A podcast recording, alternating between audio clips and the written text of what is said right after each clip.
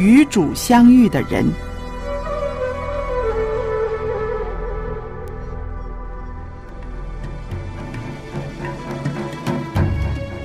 亚当、亚当、以诺、以诺、挪亚、挪亚、亚伯拉罕、亚伯拉罕、以撒、撒、雅各、雅各、约瑟、摩西、摩西、亚伦、约书亚约、书亚、底波拉、底波拉基甸、殿、参孙、参孙、撒母耳、撒母耳、罗德、罗德、约拿丹、约拿丹大、卫、所罗门、所罗门西西加、西西加、约西亚、以利亚、以利亚以撒、哈拿、以斯帖、拿俄米拿俄米、路德、拉合、利百加、保罗、彼得、雅各、约翰、玛利亚、雅鲁、马丁路德、约翰胡斯、约翰卫斯理。他们因着信制服了敌国，行了公义，得了应许，堵了狮子的口，灭了烈火的猛士，脱了刀剑的锋刃，软弱变为刚强，征战显出勇敢，打退外邦的全军。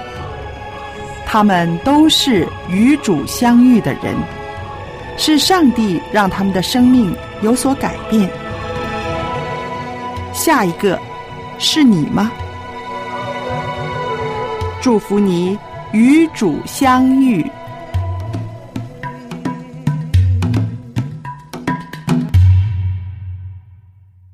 我们本期节目讲述的一个人物，是一个圣经里并没有提到他的姓名，但是这个人物也是一个富人，是一个被赶到了绝路上，在绝处遇到耶稣基督，让他人生绝处逢生的这样一个人物。这个人物记录在约翰福音的第八章，是我们熟知的那个圣经里的一段故事，就是行淫在现场被捉的妇人。当时文士和法利赛人把这个行淫现场被捉拿的这个妇人，也就是说，在铁证面前，他连为自己辩护的机会都没有的这样一个罪人，也就是说，死到临头的一个人，把他活生生的逼到了死路上。那么就在这个妇人只等着一死的那个死地、那个绝处，耶稣基督已经提前站在了那里。当人们要通过这个女人来质问耶稣基督，说：“如果按照摩西的律法，这个女人当你乱蛇打死；但是如果按你的教训，应该用你的连续和慈爱去拯救她。那么，在爱与律法之间，你作何选择？”这个时候，耶稣没有正面的回答他们，他低下身在地上写了些什么。圣经里也没有记录耶稣写了什么。有人说，耶稣在地上写了这些手里拿着石头的人他们身上的罪，然后对这些人说：“你们当中没有罪的人，拿石头打他吧。”所以这些人听了这句话，也许是良心发现，也许是其他原因，就纷纷的放下石头，转身离去。但是，我们读到这里，我们要细细的思量一个问题：是什么把这个女人赶到了绝路？是这群看似虔诚、看似守律法的啊、呃、这群所谓正义的使徒们，是他们把他绝上逼上？把这个妇人逼上了绝路呢，还是律法本身把这个妇人逼上了绝路，还是罪本身把这个妇人逼上了绝路呢？当这些自以为自己是正义的、有权去裁断一个罪人的人，凭着上帝的名。打着为上帝伸张正义的旗帜，手里拿起了石头的时候，这个时候，罪人就再没有立足之地了。所以，在耶稣面前，我们每一个人都有这样的一个选择，那就是我们也像这个罪人一样，这个行淫的妇人一样，他只是他的罪在现场被人们抓了个正着而已，证据确凿而已。我们其实跟他是同样的处境，只是我们的证据还没有真正的被人。捉出来而已，处境是一样的，所以我们面临一个选择：是像这个妇人一样匍匐在耶稣的脚前呢，还是拿起石头呢？是放下石头，还是拿起石头的选择？当不管是什么动机，这群人把这个妇人赶到耶稣面前的时候，这个妇人也好。这群人也好，与耶稣基督相遇是一般的，但是他们的命运结局却不一样。这个妇人自打遇到了耶稣，绝处逢生，他的人生发生了根本的变化。当耶稣说：“我不定你的罪，没人可以定你的罪，从此不要再犯罪了。”所以蒙了耶稣救恩的这个妇人，从此的人生就不再与罪相关了。这就是他人生遇到耶稣基督以后发生的最伟大的变化更新。如果今天你我真正的经历了与主的相遇的话，那么从前也许我们像这个妇人一样，我们也是犯罪的行淫的，只是我们没有在现场被人捉了个正着而已。但是我们口口声声说与主相遇，我们认识基督。但是我们却一而再、再而三的犯罪，这是为什么？这是因为我们没有真正的经历耶稣基督饶恕的救恩。这个女人犯了罪，被赶到了绝路上，也就是说死地。那么在这个死地，耶稣基督已经提前立在了那里。我们可以看。旧约圣经里，但以理和他的三个朋友，但以理的三个朋友，可以心中敬畏上帝，但表面上装作拜偶像，然后给国王一个面子。但是大家记住了，没有形式和内容脱节的，表面上是这样，内心却是那样，没有形式与内容脱节的。什么样的器皿装了什么样的物质，物质和器皿是合一的，所以我们腔子里是一股什么样的念头，我们的行事为人就会是这样一段风景。他们说，即便上帝不这样不救我们，我们也不会去拜那偶像。当他们进入火窑的时候，上帝耶稣已经比他们提前在火窑里面等他。往往我们的很多的困境逆境里面，我们遇不到耶稣，就是我们不相信耶稣已经提前在那里等候我们。我们总是想着发祷告着，让我们避开所谓的这些火窑，所谓的狮子坑。所以我们避开了这些所谓的困难，我们也就避开了在那里等我们的耶稣基督，是吧？所以耶稣站在了那里。站在了我们当死的地方，所以耶稣钉十字架的那个地方叫多楼地。多楼地就是我们看似人模人样的这一群，这这一个躯体，终将要变成一堆骸骨的我们的归宿。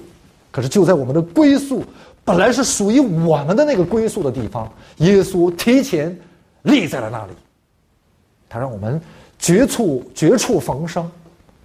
让我们能够出死入生，这就是伟大的基督用他的十字架为我们成就的救恩。今天你和我，我们都经历了这样的救恩，所以我们的生命就要起变化。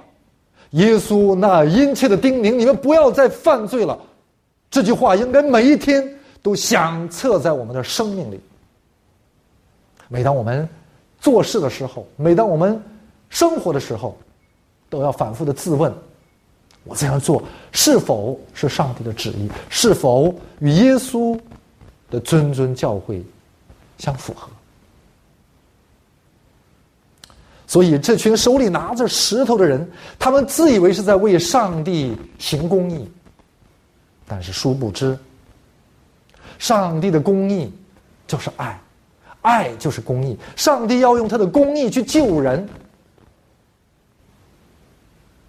而这些人却把上帝的公义当成了可以去要人家命的权柄。在这里，我们讲一个小故事作为一个插曲。我们中国有一位贤人叫孔子，他门客如云，其中有七十二贤人，其中有个叫子路的人，每天腰里别这个别这个腰刀，啊，要为自己的夫子孔子出死入生。有一天，在孔家学校里，子路跟老师学了小九九。这一天，孔子教他们到第三段，也就是三九二十七。然后孔子说：“下课，明天我们教你们四九。”所以子路在那里背三七二十一、三八二十四、三九二十七，一路背来，因为他能够知道这样的真理而欢心。当他信步走到街市的时候，当他经过一家油店，那个油店的老板是他的朋友，发现今天油店油油铺的门口聚集了很多围观的人，所以子路也好信凑了上去。原来事情是这样：有一个客人，客家打了三斤的油，可是这个客家可能小九九没有学好，他硬是说三八二十三，当时。一斤油是八文钱，所以他要付三八二十四文钱。可是他小九九没有备好，他在那里硬是主张三八二三。所以客店家说是三八二十四，客家说是三八二十三，两个人争执不下。就在这个时候，子路的出现让店家眼前一亮，说：“子路，你来的正好，你替我们做个公断。”子路胸有成竹，因为从老师那里学的三八二四、三八三九二十七，这个这个知识还是什么刚刚出炉的，呃，炙手可热的新鲜的知识，没有淡忘，所以他胸有成竹的说：“三八当然是二十四，这一当然不要紧。客家与店家的争吵成了子路与客家之间的呃争分，这样争执不下，所以子路。”提了个建议，他说：“我们到夫子那里去。如果夫子说三八二十三，今天的油钱我就替你付了。如果夫子说三八二十四，你怎么办？”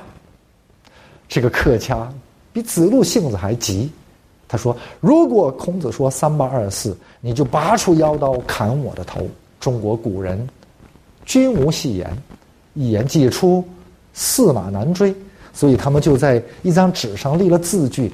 店家成了证人，三个人风风火火来到孔子面前，把前后的过程在孔子面前进行了一番陈述。现在该孔子做一个判断了：三八二十四是真理，三八二十三分明是错误。如果让你去做一个判断的话，你会作何判断？三八二三，还是三八二四？那么大家可能非常的稀奇，孔子到底作何解答？子路期待，那个客家期待，那个店家期待。当时，孔子说了这样一段话，他是这样回答的：“他说，子路啊。”今天油钱你来付，然后陌生就进了房门。他既没有说三八二三，错，也没有说三八二四对。如果今天孔子说三八二四对的话，这个客家的命可能就要没了。那么，难道三八二四我们用对的要人家的命，这岂不是更可怕？如果我们的对是可以证明人家的错，不但证明人家的错，而且是让我们能够有资格拿起石头去要人家命的对的话，这个对才是最可怕的。如果我们用我们是对的话，我们要用我们的对去感化人家的错，让人家的错能够像我们一样对，这才是对。如果我们用我们的对去见证人家的错，而且用我们的对可以要人家的命的话，我们的对已经不再是对了。当法利赛人们来质问耶稣说：“上帝要用公义裁断他，也就三八二十四对的话，应该要他的命。”三八二三，如果你说的爱是对的话，那你就不能要他的命，应该救他一命。这两个看似相悖，但是在耶稣基督那里，这个并不矛盾。为什么？耶稣既要救他的命，也要让他明白三八二四这个真理。命都没了，他哪还有机会晓得真理？所以孔子。当时说：“子路啊，油钱你付吧。”子路尽管内心不服，好大的不不情愿，但是他付了油钱，因为夫子吩咐嘛。店家没吃亏，客家捡了个便宜，吃亏的是子路。他撅着个嘴来找老师，老师，刚刚你还教我们三八二四。为什么现在油钱要由我付？这个时候，孔子对子路说：“你感到冤吗？你感到屈吗？如果你感到冤屈的话，你现在就去，去遇见他，然后你要教他，把我教给你的教给他，让他做你的门徒，让他明白三八二四是真理。这就是耶稣基督。”来到我们中间，道成肉身的真理来到我们中间，带给我们的救赎。今天很多的仇恨、杀戮，都是因为真宗教的不同的见解所导致。人类不管大小的战争与仇视的背后，都暗藏着这样的宗教的啊葛藤。都暗藏着这种宗教的冲突，所以这些法利赛人，这些所谓正义的使徒们，他们错没错？他们没有错，他们绝对是站在三八二四这样的真理的立场上的人，但是他们错了一点。那就是他们没有用真理去救人一命，而是要用真理去要人家的命。如果耶稣基督是真理的话，难道耶稣基督道成肉身把真理给我们，就是要让我们用真理去要人家的命，要去判断人家？难道这是耶稣的目的吗？如果这是耶稣的目的的话，我相信这个世界真就充满了杀戮，而且充满杀戮是因为真理的缘故了，这岂不更可怕？今天我们也要面对三八二三、还三八二十四这样的判断之间。如果我们只在教条、教义这种文字的游戏上去去变个你死我活的话，很多无辜的生命可能就要啊不知不觉当中已经被杀戮。我们今天奉耶稣的名，秉承真理的唯一的目的，就是要去把耶稣交给我们的也交给他们，让他们与我们同在真理里面得救赎、得自由。所以，一个落水的人正在奄奄一息。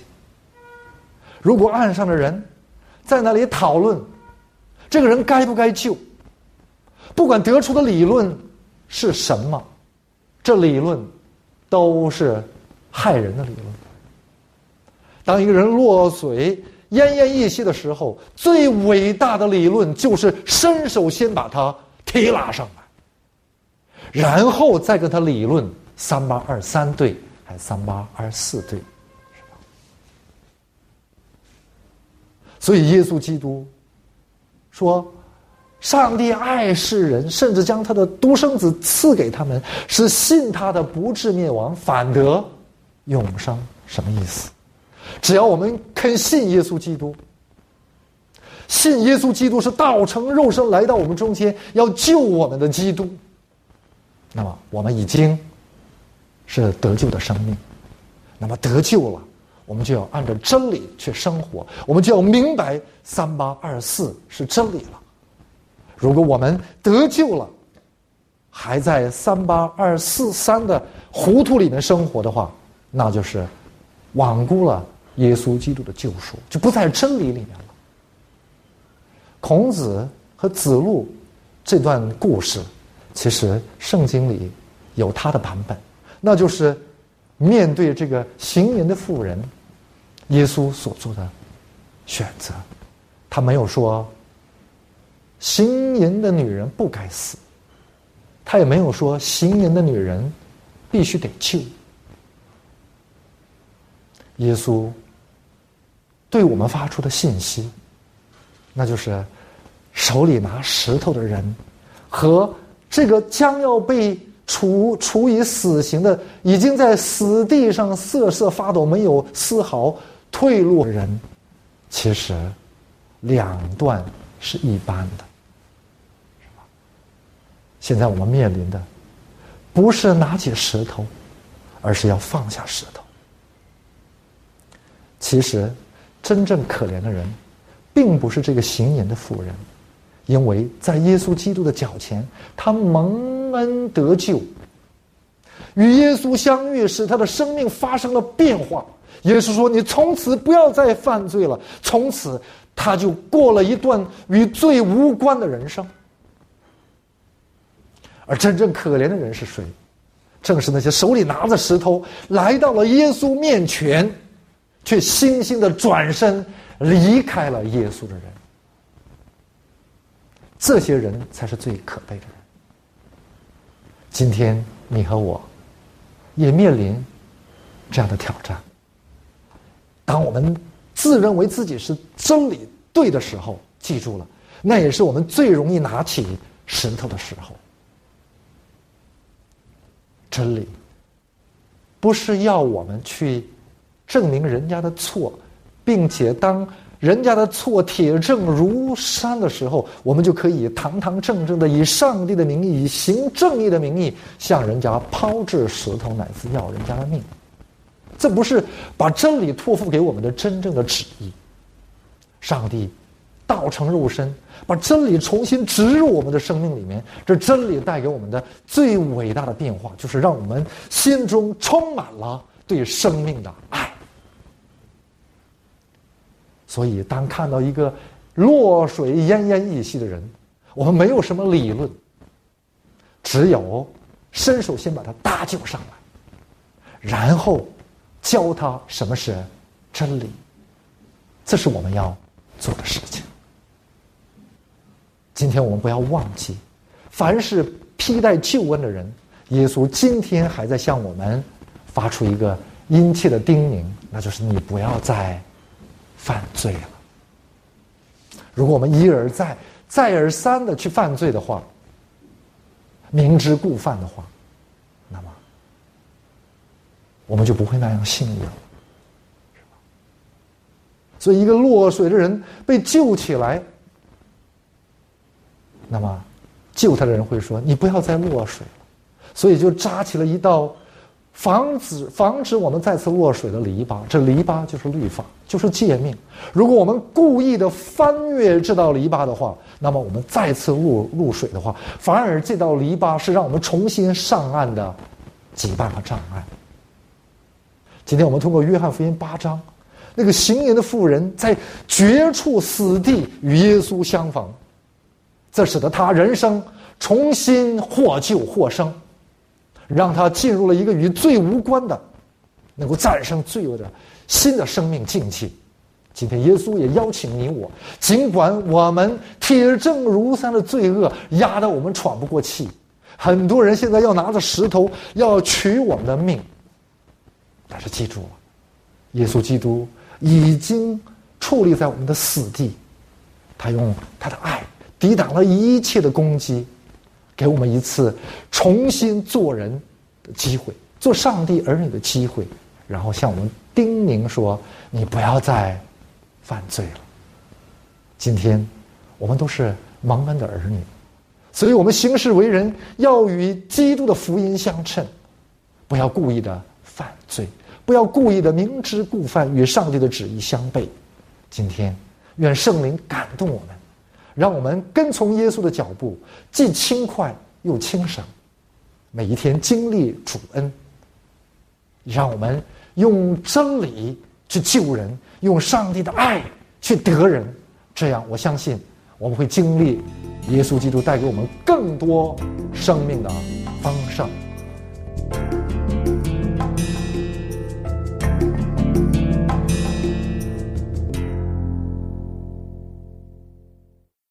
收音机旁边的朋友们，今天我们都很感谢大有牧师在《与主相遇的人》这个节目里边跟我们分享了。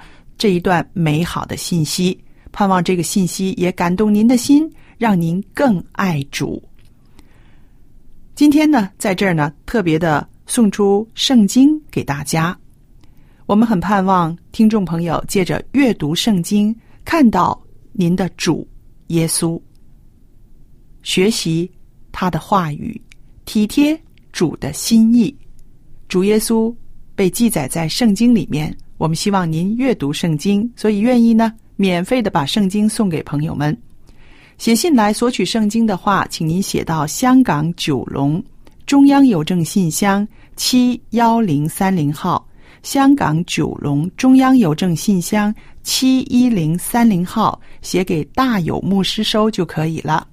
大是大小的大，有是有福气的有。还有一个电子信箱的地址是大有的汉语拼音的拼写大有 at v o h c 点 c n v o h c 点 c n，牧师就会收到了。好，今天的节目就播讲到这儿，谢谢您的收听，愿上帝赐福与您。